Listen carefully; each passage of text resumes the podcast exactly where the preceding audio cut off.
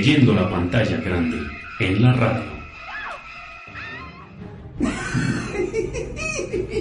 No, yo no quiero asesinarte. ¿Qué es lo que haría sin ti? ¿Volver a robarle a los mafiosos? No, no. No. No, tú. Tú eres la otra parte de mí. ¡Acción!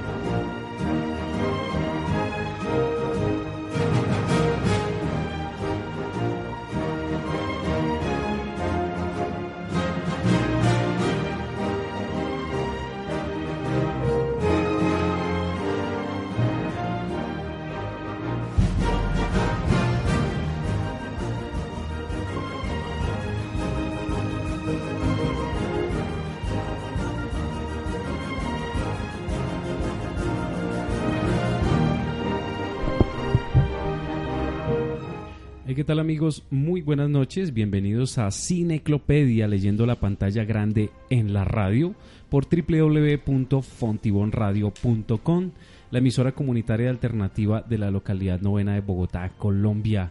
Aquí hablando un poco de cine, de cinearte, de audiovisuales en general, de, ese séptimo arte tan hermoso que viaja a través del mundo y que nos cuenta muchas historias y que llega por supuesto a la radio en este Cineclopedia todos los lunes de 8 a 9 de la noche.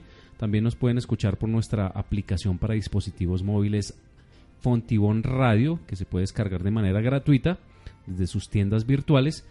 Y también estamos transmitiendo desde el Facebook Live de Fontibón Medios. Ahí encuentran nuestra fanpage Fontibón Medios, muy fácil y encuentran nuestra transmisión también para que nos vean en video. Y bueno, les habla Yazarren, estoy también a, a la espera de, de, mi compañero Martín Lugo Febres, que como siempre las, los temas del tráfico aquí en la capital complican un poco la llegada. Un saludo para nuestro amigo Johan Sumón que, vive, que sigue viajando fuera de la ciudad, pero esperamos que en la próxima misión ya nos acompañe y así damos inicio a Cineclopedia. Bienvenidos.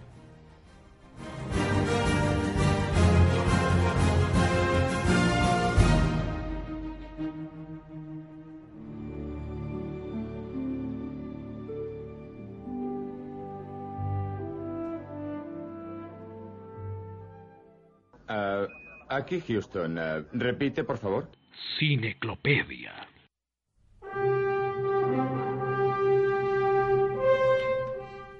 Nuestro invitado esta noche aquí en Cineclopedia, directamente desde la ciudad de la eterna primavera, desde Medellín, ya pues ya viviendo aquí, hace, es como a mitad bogotano.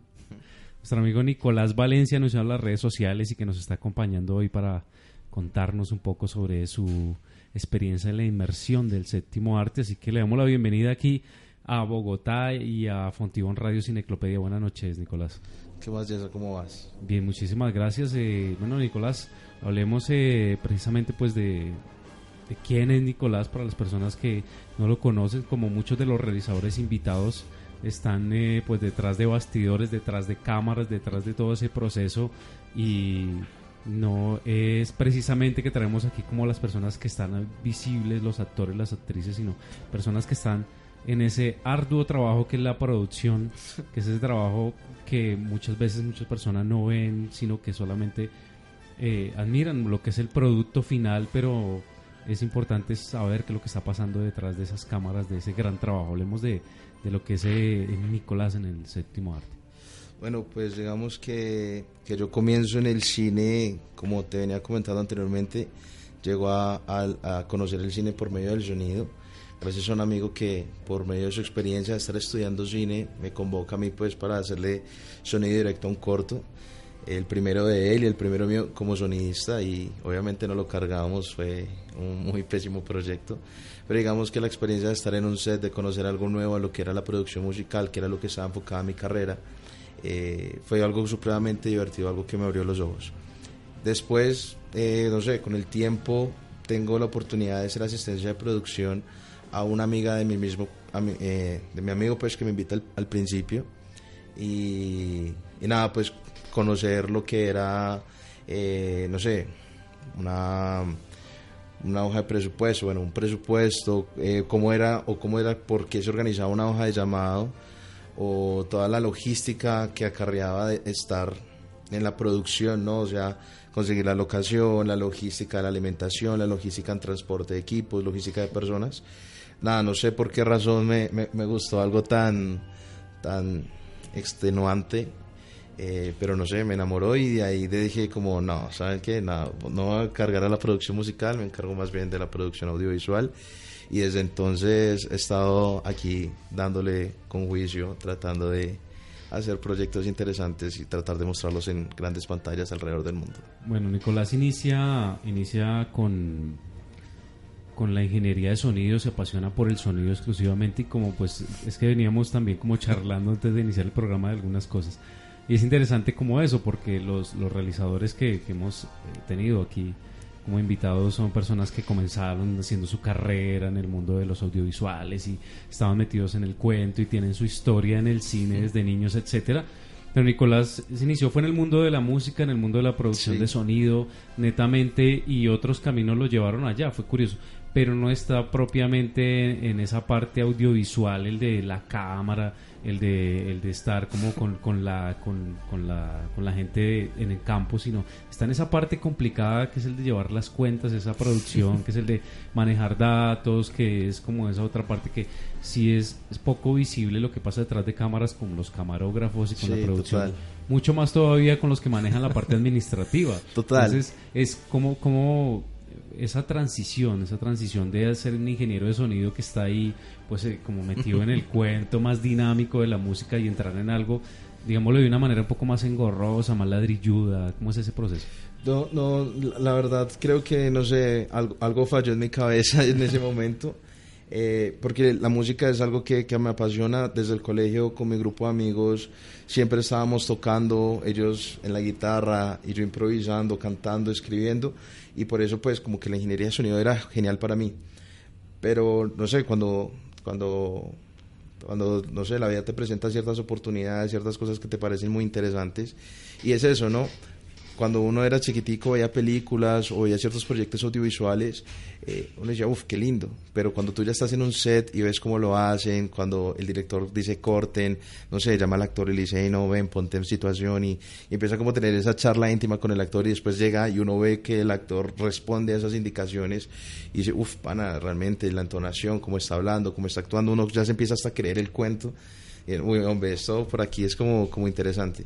Y ya meterme a la parte más engorrosa y poco visible, ser invisible, eh, de, de, lo que es la producción, eh, no, no sé, creo que, que, se lo agradezco a mi padre, porque mi padre es un excelente administrador, siempre, siempre me, me involucró como cierta responsabilidad administrativa en la casa entonces, no sé, me, me, de sangre ya venía. Yo creo que sí.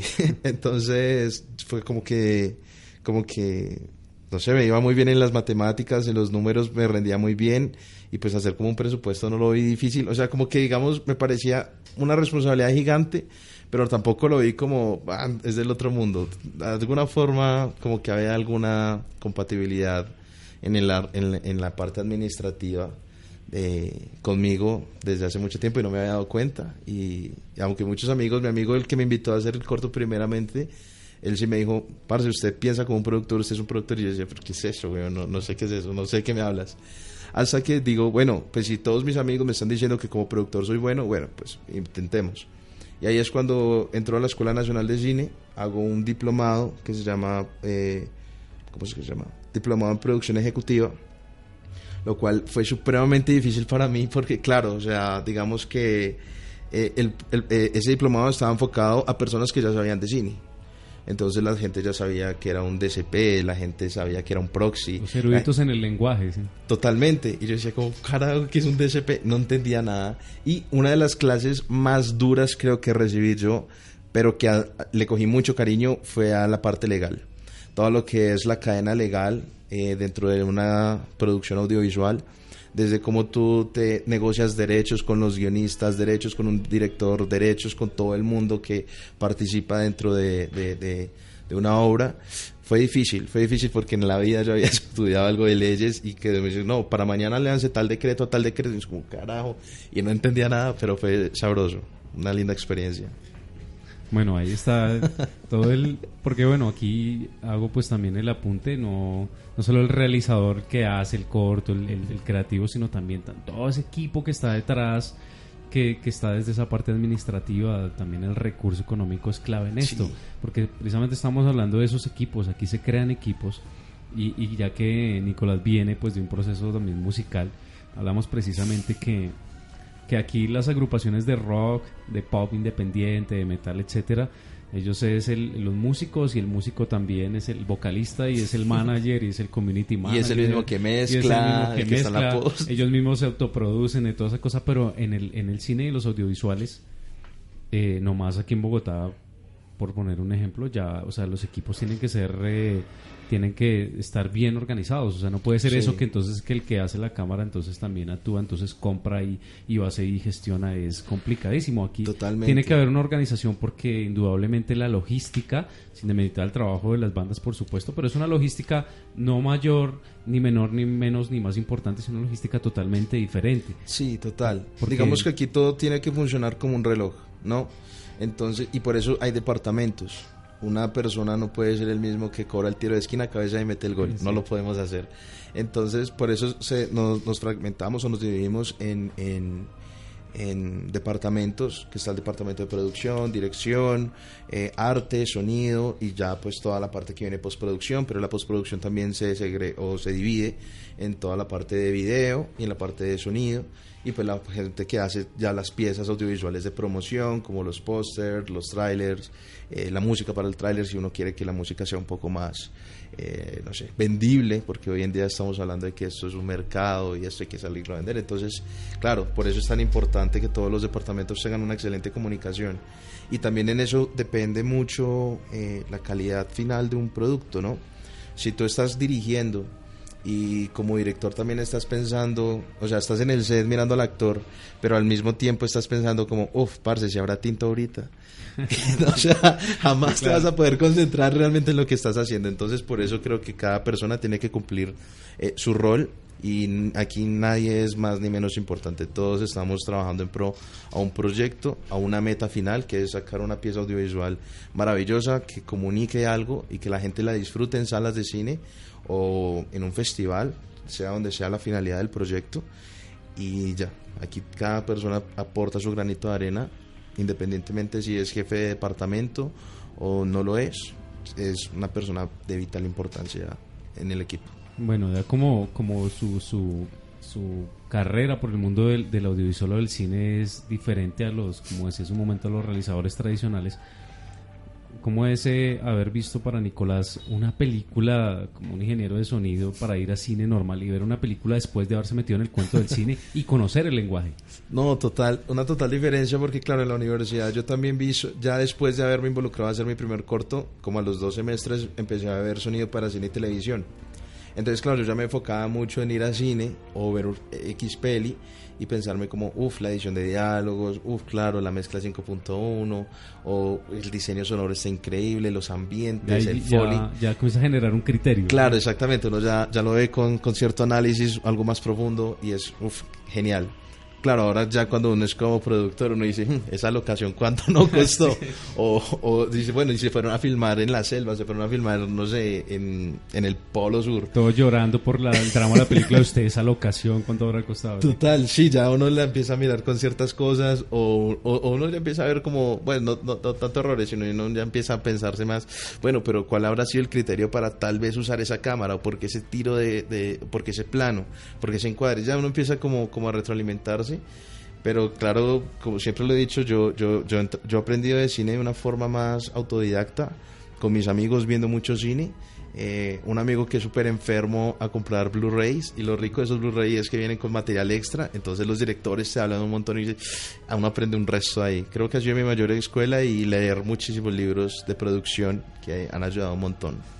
Bueno, ya pasamos por la parte técnica de, de, todo ese ensamblaje y toda esa producción. Ahora entremos a la parte, pues, eh, eh, más eh, eh, pasional, ¿no? De lo que es el arte como tal. Hablemos de esa película, de esa película que...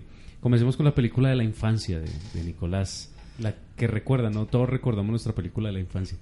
No, yo creo que, que la primera peli que yo me vi fue en un evento social que se hizo cuando yo era muy niño, como en, un parque, ya no recuerdo muy bien, eh, y fue el 101, dos- 101 Dálmatas. Y me encantó, o sea, jamás en mi vida había visto una peli.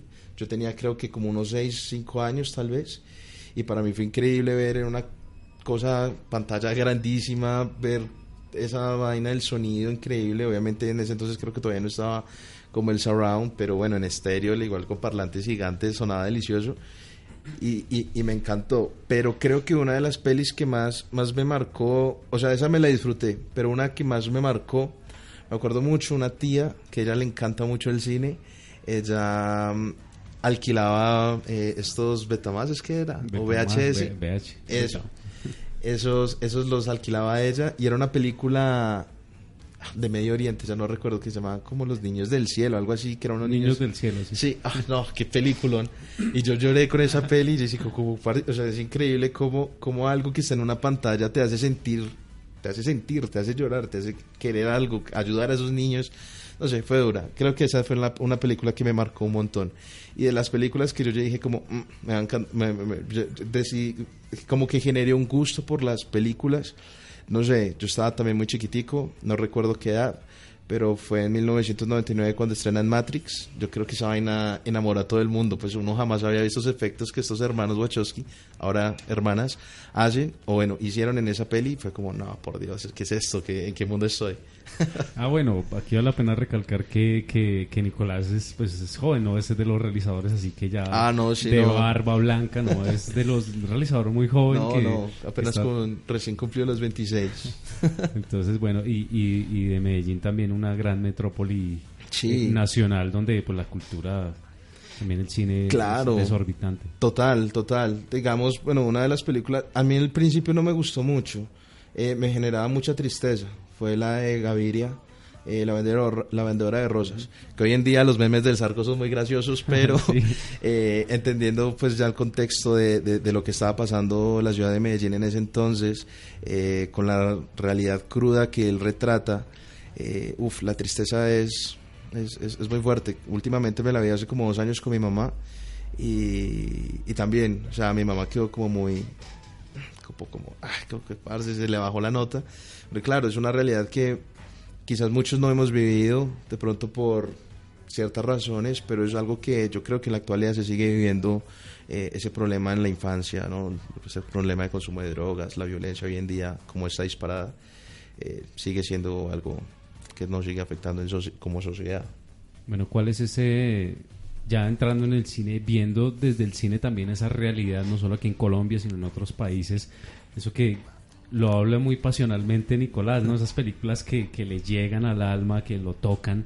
Entonces ya estando en este mundo del audiovisual, pudiendo o teniendo la oportunidad ya de también demostrar una realidad, ¿qué, qué tipo de, de- corto de, o de largo puede ser, se puede decir? eh, quisiera usted hacer que refleje una realidad en algún contexto específico?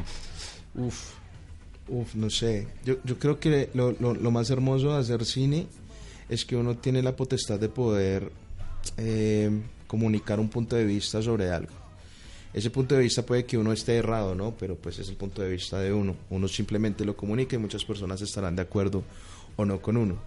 Eh, ya que se quiere comunicar, no, yo creo que Uf, hoy en día yo creo que hay que comunicar, creo que también uno tiene una responsabilidad como realizador y es de poderle mostrar al mundo eh, lo que está pasando, ¿no? Digamos, gente en Europa no sabe lo que puede estar pasando en un pueblito, no sé, eh, en el llano, con todo este problema ahorita de, del proceso de paz y toda este, eh, esta transición que está pasando en nuestro país en, en, este, en este momento.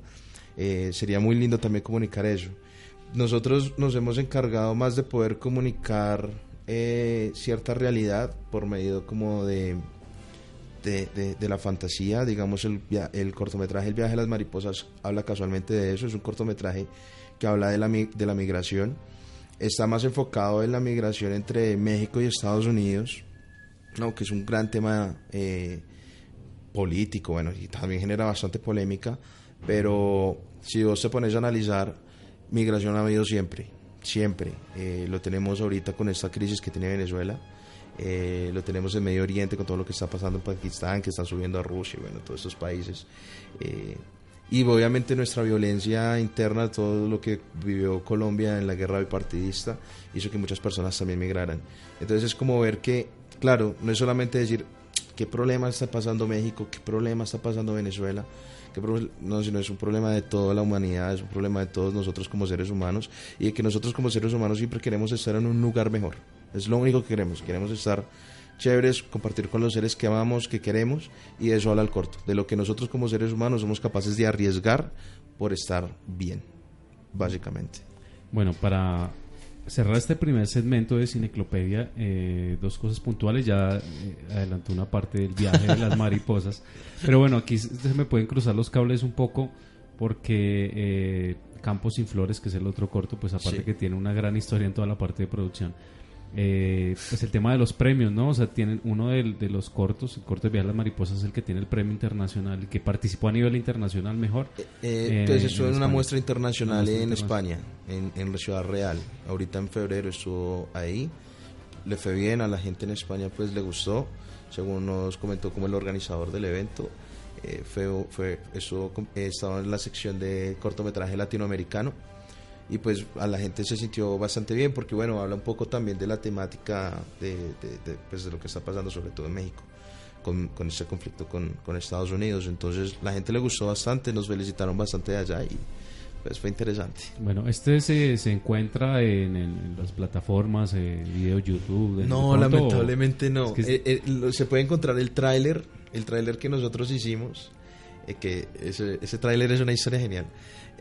pero pero por cuestiones de, de, reglamentos que ponen los festivales, te exigen que la pieza audiovisual no puede estar ahí, no, no puede estar publicada, sí, no puede tener acceso al público después de dos años. Después de que termine como la vida de festivales es que sí se permite, porque algunos les piden exclusividad, que no se haya estrenado, y pues si tú estrenas o tienes el, cortometraje en plataformas, automáticamente como que pierdes la posibilidad de participar en ciertos eh, festivales. Ah, bueno, es bueno hacer esa claridad porque de los, los realizadores que vienen aquí y nos hablan de su material, entonces nos escriben mucho. Pues, ¿dónde lo podemos ver? Claro, nos gustó como la trama, como la sinopsis que nos hace el realizador, pero entonces quedan como picados, como, eh, ¿dónde lo vemos? A veces que es... Ese es un dolor horrible. Sí, total. Ese es un dolor, pues nosotros ahorita lo que queremos organizar es que nosotros somos un grupo de amigos em, que cada uno tiene su función, cada uno tiene su, su departamento, por decirlo así. Eh, y pues nosotros hemos desarrollado varios proyectos ya, obviamente los desarrollamos de una forma bastante amateur, pero con muchísimo amor y con muchísima pasión y respeto que se merece la labor de la realización. Eh, y queremos, es como estamos como en el proceso de organizar un evento donde la gente que quiera ver todos estos proyectos los pueda ver. Estamos hablando con, con, Bogo Shorts para ver si podemos tener una o las dos salas para que la gente vaya y disfrute de los proyectos o si no también en la cinemateca para que pues la gente tenga acceso. Finalmente yo digo esto es del público, ¿no? Y, y realmente el público es el verdugo de nosotros los realizadores. Ellos son los que deciden si la pieza es buena o mala. Uno solamente puede decir que la hizo con amor y ya. Total.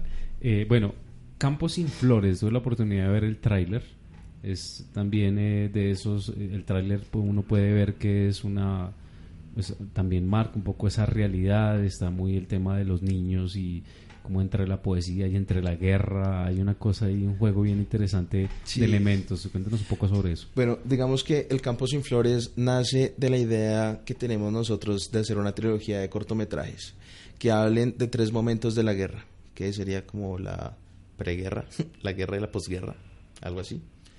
Eh, el viaje, e, este, el campo es la tercera entrega que sería como la posguerra, qué pasa después de la posguerra. Eh, entonces lo que contamos es la realidad de, de, de, como ese miedo que hay frente, porque, o sea, un país no queda o una sociedad no queda igual después de atravesar una situación tan grave como esa, ¿cierto? Eh, entonces es como, se muestra como el temor de esta niña, o sea, ella con ese temor, pero al igual con ese deseo de querer ayudar a su abuelo para que no sufra más por, la, por lo sucedido en, en esa guerra y quedan rezagos. Entonces, pues la niña tiene que caminar como por un montón de minas antipersonas y bueno, pero se trata de mostrar de una forma poética. Algo que nosotros hemos eh, hecho es que a nosotros no nos gusta mostrar nunca al villano. Pensamos que una persona mala no tiene por qué ser protagonista, no hay que darle esa importancia. Una persona mala simplemente es mala y el villano es villano, chao pero porque nosotros tenemos que resaltar, por eso hay tanta gente, o lo que pasó tanto, que hubo tanta polémica cuando se hizo el patrón del mal, que habla de Pablo Escobar, y la gente amó a Pablo Escobar de nuevo. Parce, pero es que ese man es una chimba. Pues claro, lo interpreta este loco Andrés, ah, se me fue el nombre de este actor, y ese man es un actorazo, y obviamente con sus bromas, con su chispa, con toda esta vaina, pues la gente dice, no, marica, Escobar es la verga, ¿no? O sea, Escobar es lo genial. Pero si tú te pones a ver el contexto que hubo ha dañado un montón de generaciones, a pesar de que lo mataron en el 93, todo su, su, su narcofilosofía siguió trascendiendo. Hoy en día, después de tanto tiempo que, que, que, él fue asesinado, eh, la gente sigue pensando como él. Y entonces nosotros dijimos, no, no hagamos eso, nunca mostremos el villano, hagamos entender por medio de imagen, de montaje. Creo que ahí viene la creatividad de los realizadores, de decir, hagamos que se entienda una historia sin tener que mostrar o ser tan explícitos en mostrar el malo, el villano, aquella cosa que... no, más bien lo que dejó el resultado. Exactamente. Cómo se ve después, cómo se ve precisamente la niñez y pues, precisamente los, los abuelos después de, un, de una situación de guerra. Totalmente, sí. Y que es algo que pues ha pasado, ¿no? O sea, tú vas a, a, pueblos donde ha habido problemas de paramilitares, de guerrilla o toda la violencia que ha tenido nuestro país. Eh, los abuelos son abuelos raros, ellos no tuvieron una infancia normal, ellos tuvieron que ver muchísimas cosas y creo que no hay que darle tanto protagonismo a eso, hay que darle como, como, como más bien ese, esa conciencia de que pasó esto, pero mira, ah, vamos mejorando, ¿sí? es como, no sé, tratar de dar algún mensaje positivo sería como la idea de nosotros. Bueno, aquí seguimos con Nicolás Valencia que nos está, nos está llenando de anécdotas, está muy... muy, muy chévere aquí la, la charla hablando de todo un poquito. Ya estamos viajando por varios, por, varios artes, ¿no? Total. Total. Bueno, seguimos aquí en Cineclopedia y ya venimos con esto.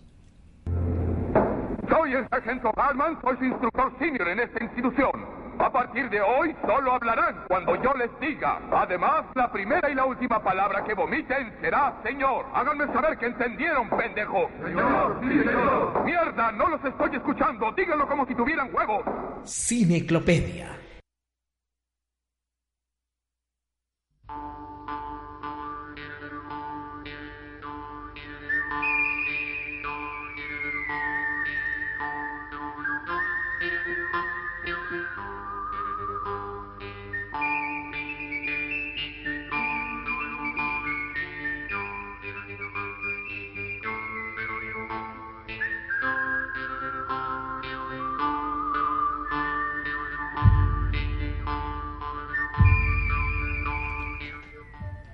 Bueno, seguimos aquí en Cineclopedia por www.fontibonradio.com. Estamos aquí con Nicolás Valencia y también con los oyentes que nos acompañan y televidentes desde nuestra transmisión de Facebook Live de Fontibón Medios.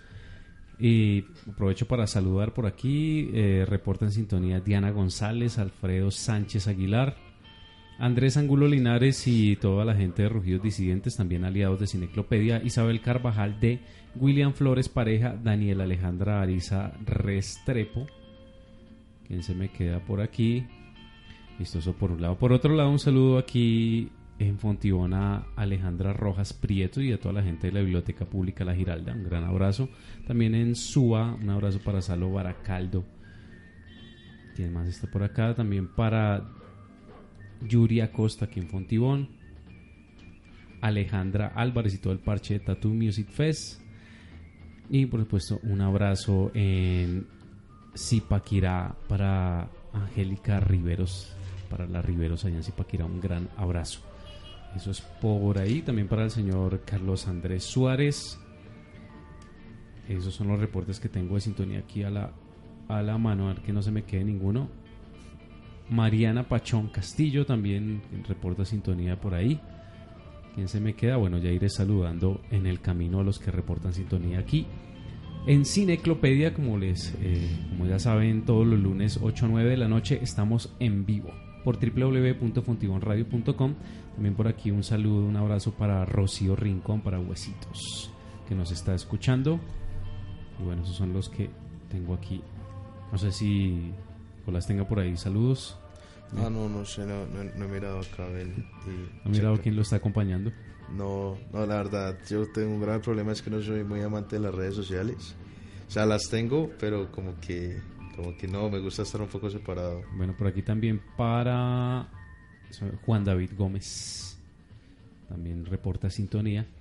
Y bueno, vamos con esta siguiente sección aquí en Cineclopedia.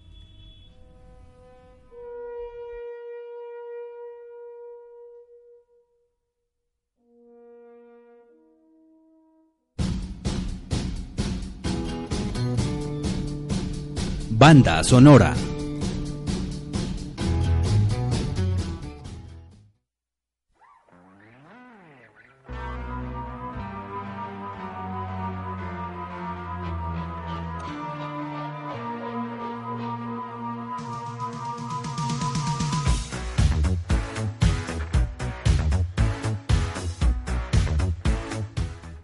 Banda sonora aquí en Cineclopedia y esta banda sonora cortesía de nuestro amigo Nicolás Valencia porque él pues a pesar de todo pues la música continúa ahí.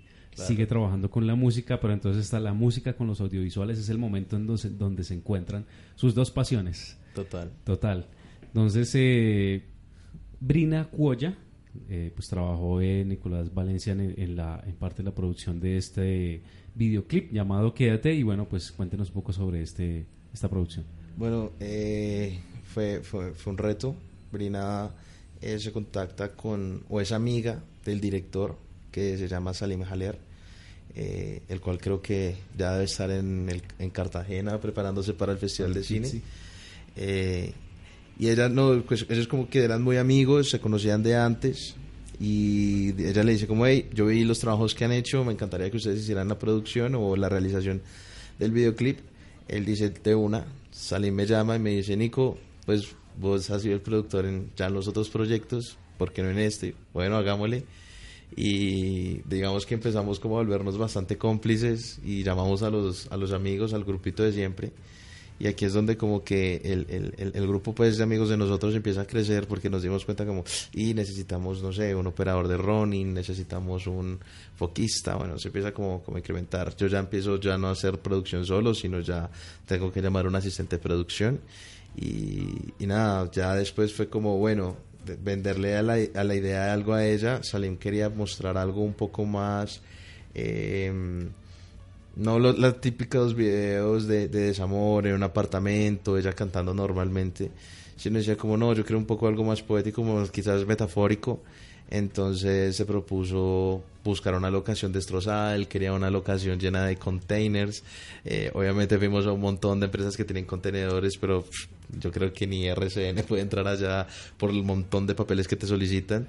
Así que yo le dije, bueno, no te puedo dar esto, no te puedo dar contenedores, pero te puedo dar un lugar que parece un lugar de chatarra, basura.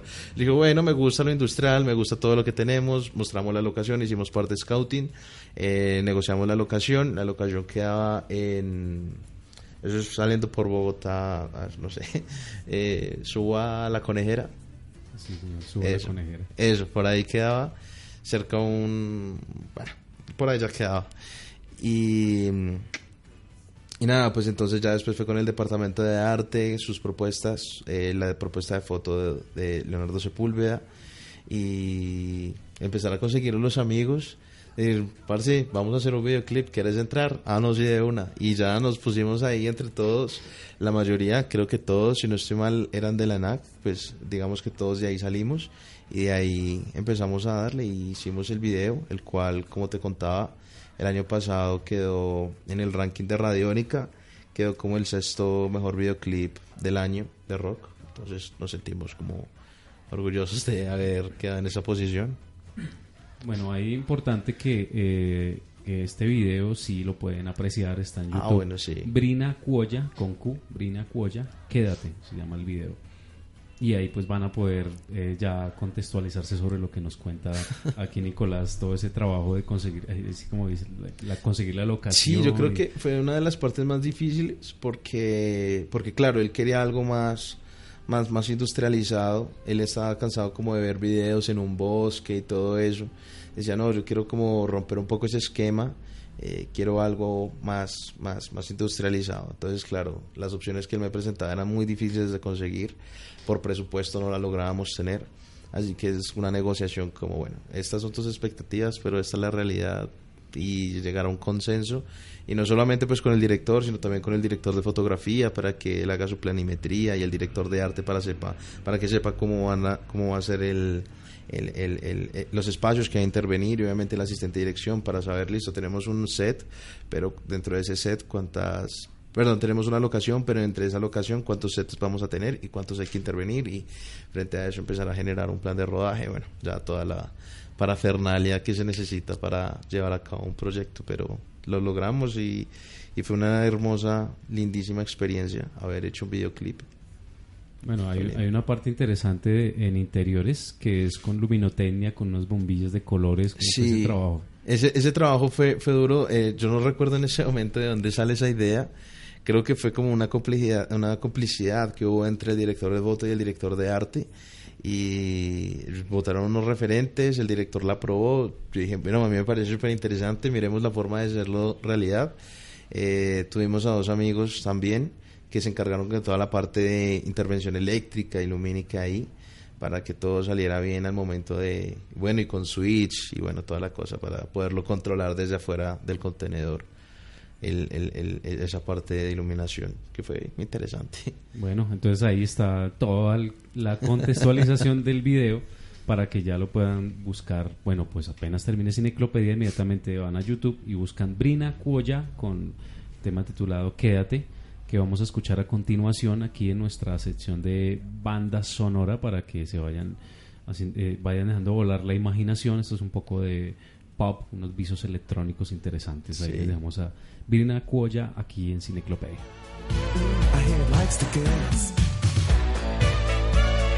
I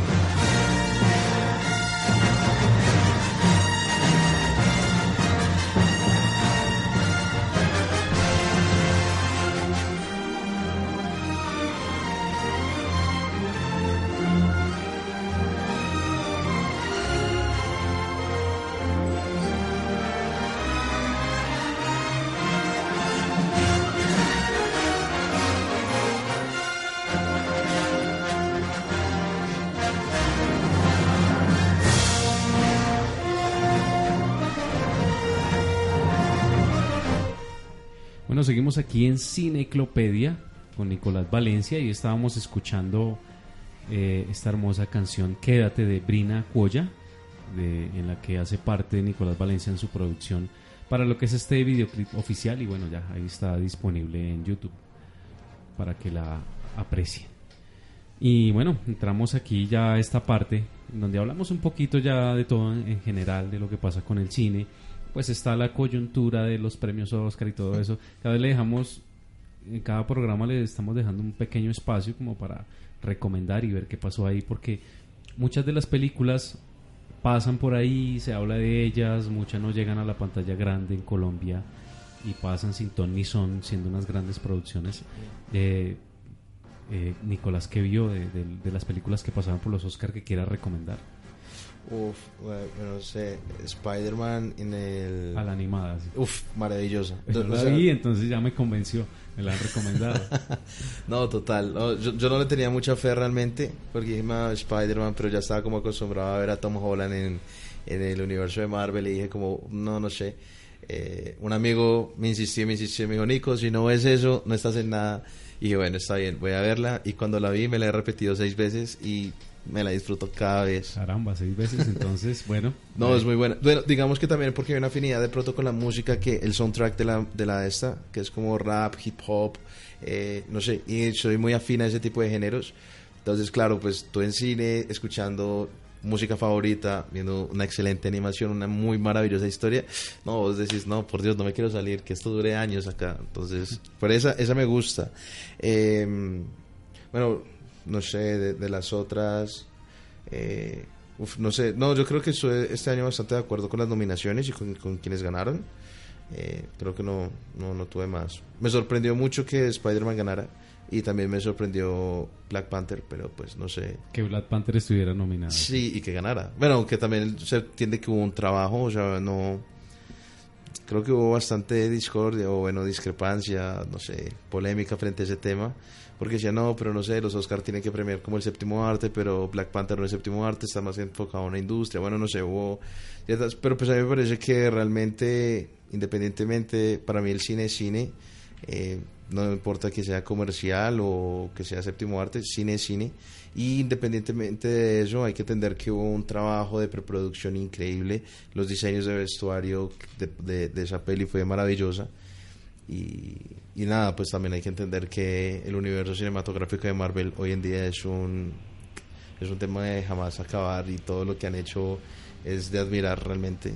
Entonces, Porque regularmente las películas eh, tipo Marvel o a películas de ciencia ficción, así, entran es en las nominaciones de efectos, de sonido. Exactamente.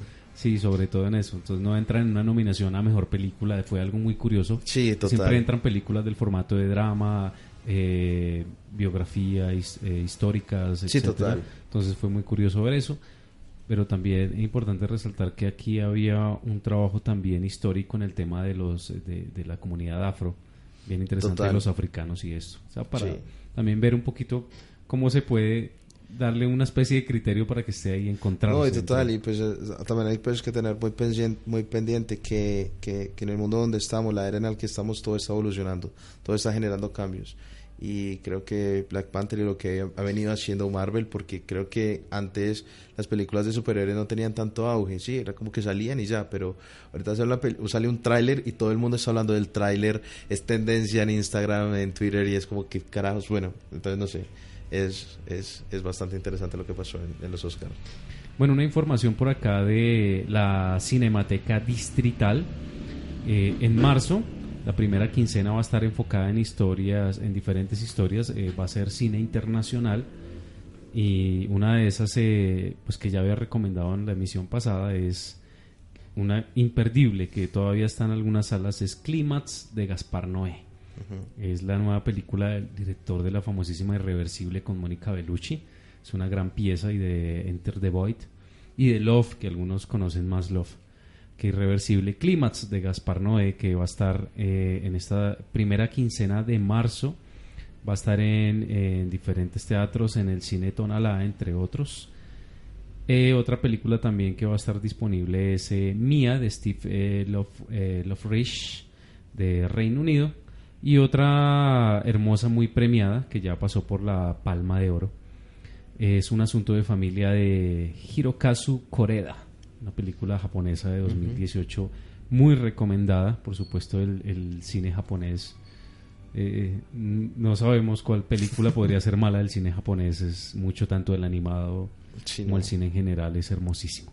Entonces, y otra película eh, cubana llamada Santa y Andrés del director Carlos Lechuga. Estas películas estarán disponibles en Cinemateca Distrital, Cine Tonalá y eh, en algunas están disponibles en Cinema Paradiso, ahí en el norte de la ciudad.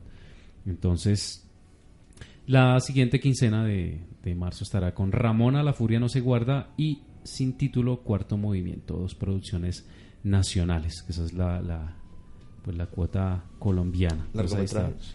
una, sí señor, largometrajes que estarán disponibles.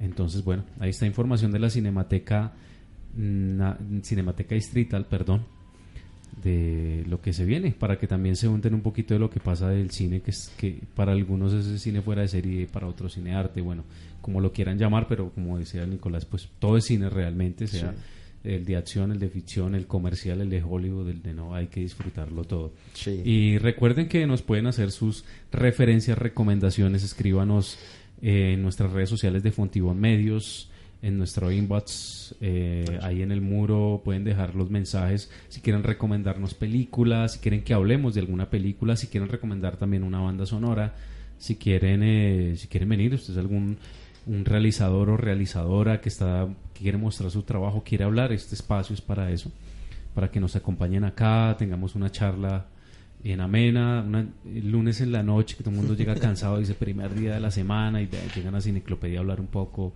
a relajarse, en este es el espacio para eso, para que hablemos de lo que está pasando con nuestros realizadores, con lo que está pasando acá, con el cine local, con el cine distrital, lo nacional, eh, que es importante tanto como el cine hollywoodense, el que llena, el que acaba las taquillas del cine. Sí, total. Entonces, yo les quiero dejar eh, un recomendado ya sobre el cierre de nuestro programa, ya eh, Nicolás nos recomendó. Y fuera de los Oscar que nos recomienda, sea una película clásica, nueva, alguna película que usted siempre recomiende cada vez que hable de cine, diga, esta siempre la voy a recomendar. Uy, no, no, no, no sabría ver cuál. No, hay tantas. Eh, no, yo creo que para gusto los colores, ¿no? O sea, hay un resto. Eh, pero últimamente, pues, podrá sonar clichésudo de todo, pero la verdad es que las pelis de Nolan son muy interesantes para verlas, disfrutarlas. Y si de pronto nos intriga y está muy interesado en la cuestión de guion y montaje, creo que él es un muy buen referente para estudiar. Y si no, una película muy buena que me disfruté el domingo de los Oscars eh, fue la favorita de Georgios. De Yorgos Lántimos, el Greco, sí, señor. Ah, increíble, sí. maravillosa Ya peli. la- Ya la he recomendado, y mira, aquí la recomienda ahora Nicolás, y Nicolás recomienda la de Spider-Man animada como seis veces la recomienda. Total, Entonces ahí tienen otra excusa para ver la favorita de Yorgos Lántimos. Sí, total. Entonces, hay que verse en las hay que verse las películas de Yorgos. Yo he tenido la oportunidad de ver Langosta, que También, es una pieza Lobster. hermosísima. Y- Muy buena. Lobster es muy buena esa película. Y también, por supuesto, Canino, que es la obra Sí. con la que comienza a expandirse en el mundo toda esa ese, ese virus del Antimos y que nos tiene ahorita atrapados Total. con esa favorita y pues la ganadora de, la mejor actriz, De mejor que es actriz. Olivia Colman No, con el papel Dios. en la favorita es definitivamente uno de los mejores papeles que he visto También, no, muy bueno. Yo quedé sorprendido, sí, muy bueno. Toda la gente en Avenida Chile acá en Bogotá, caga- eh, tutea la risa, disfrutando una peli muy buena, la verdad, muy genial. La favorita de Yorgos Lántimos 2018 Grecia con unas actrices increíbles Olivia Colman, Sí. Emma Stone y Rachel Weisz. Yes. Es correcto. Sí, es correcto. Es correcto. Y la recomendada que yo les tengo, bueno, también les recomiendo todas, todas me gustan. Sí, les recomiendo todas. Eh, es una película de 2015 del señor Terrence Malick, ese, eh, este señor eh, estadounidense, pues que también conocido por una gran película llamada El Árbol de la Vida, con, con Tom Hanks eh, también. Una gran película que también estuvo, tuvo su nominación en ese entonces. Y aquí viene en 2015 con una película llamada Caballero de Copas, que es una película compleja, esas películas que dice la gente que es difícil de digerir, que es densa, pero que es de esas películas para los amantes de la poesía, es una película bastante, bastante poética. Sí, es, Ok. es muy profunda es, y, es, y es una película muy natural pero a mí no me gusta hacer adelantos ni spoilers ni nada, solamente les dejo como como esos es- esa especie como de De visos, sí, pisticas de ahí. esos así de, de, de que se pueden encontrar ahí, hay poesía desde la imagen, hay poesía desde las palabras, es muy hermosa, es para y es de esas películas que yo cuando me siento a hablar con amigos y amigas de, de- de cine les digo, estas de las películas que tienen que verse solos en un lugar, en un momento tranquilo y que se la puedan ver plácidamente. Íntimo, sí, es una peli total, íntima. es de esas películas que no son de formato familiar, no. Caballero de Copas de 2015, Terrence Malik y el prota- protagonistas, estos, le voy a dejar estos tres nombres, la que, que es una película que tiene tres nombres grandes del cine de Hollywood, pero que es una película que tiene otro corte. Christian Bale. Kate Blanchett y. Natalie Portman. Opa. Ahí les dejo esos tres nombrecillos y este gran director Terrence Malik. Ahí está ese. Les dejo ese, ese, ese picante.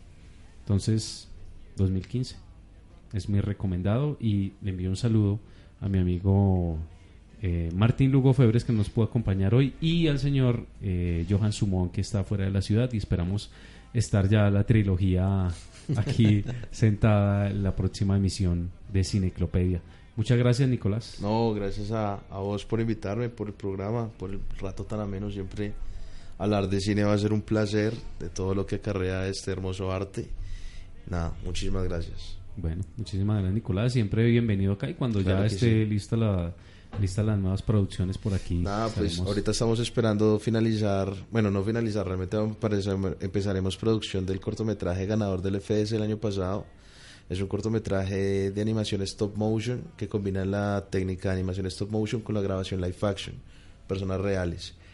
Y bueno, estamos en ese reto. Básicamente la historia de Nora, una mujer anciana que a causa de la edad comienza a perder la memoria y ella en este desespero de, de ver que se está deteriorando su memoria, crea dos muñecos, dos réplicas de ella y su difunto esposo y por medio de su imaginación, como hacen los niños, empieza a recrear esos momentos lindos con su esposo. El antagonista obviamente será el Alzheimer y nosotros lo personificamos como un monstruo gigante negro de múltiples brazos que todo lo que hace es devorar todo y convertirlo en polvo. Ella se tiene que enfrentar con él y bueno, mira a ver, a ver qué pasa. Bueno, Eso es- qué argumento tan interesante. Estaremos pendientes entonces. claro de que esa- sí. Yo creo que en diciembre estaremos, esperamos estar votando el tráiler del proyecto. Bueno, por aquí lo saluda Joseph Andrés Rodríguez Fino. Ah, ok. Mi mejor amigo de la infancia, desde los 10 años nos conocemos. Bueno, saludo para Joseph, gracias por la sintonía y bueno, una vez más, muchísimas gracias Nicolás por aceptar esta invitación a Cineclopedia y nos encontramos en el camino de los audiovisuales. Por favor, claro que sí. Un abrazo. Bueno, y nosotros nos despedimos aquí en Cineclopedia, Fontibón Medios, fontibonradio.com. Nos encontramos el próximo lunes 8 a 9 de la noche. Un saludo a nuestros aliados, Rugidos Disidentes, a Azor Reborn, a Crew Beer, a Laboratorios Black Velvet, Velvet Boys, también a Dar Room Paper y a la Fundación Corazón de Metal, aliados de Cineclopedia aquí en Fontibón Radio. Muchísimas gracias. Les habló Yazarren. Nos encontramos la próxima. Chao, chao. Y por aquí antes se me dio este saludo, vea. Me reportó sintonía de Eduardo Herrera. También un saludo y una despedida. Ok, chao. chao, chao.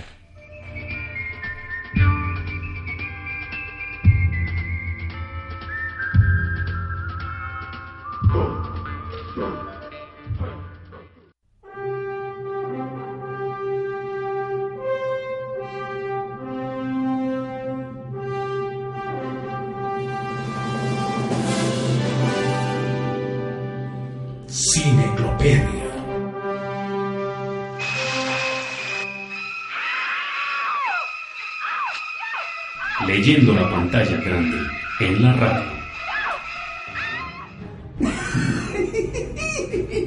No, yo no quiero asesinarte. ¿Qué es lo que haría sin ti? ¿Volver a robarle a los mafiosos? No, no. No. No, tú. Tú eres la otra parte de mí. ¡Corten!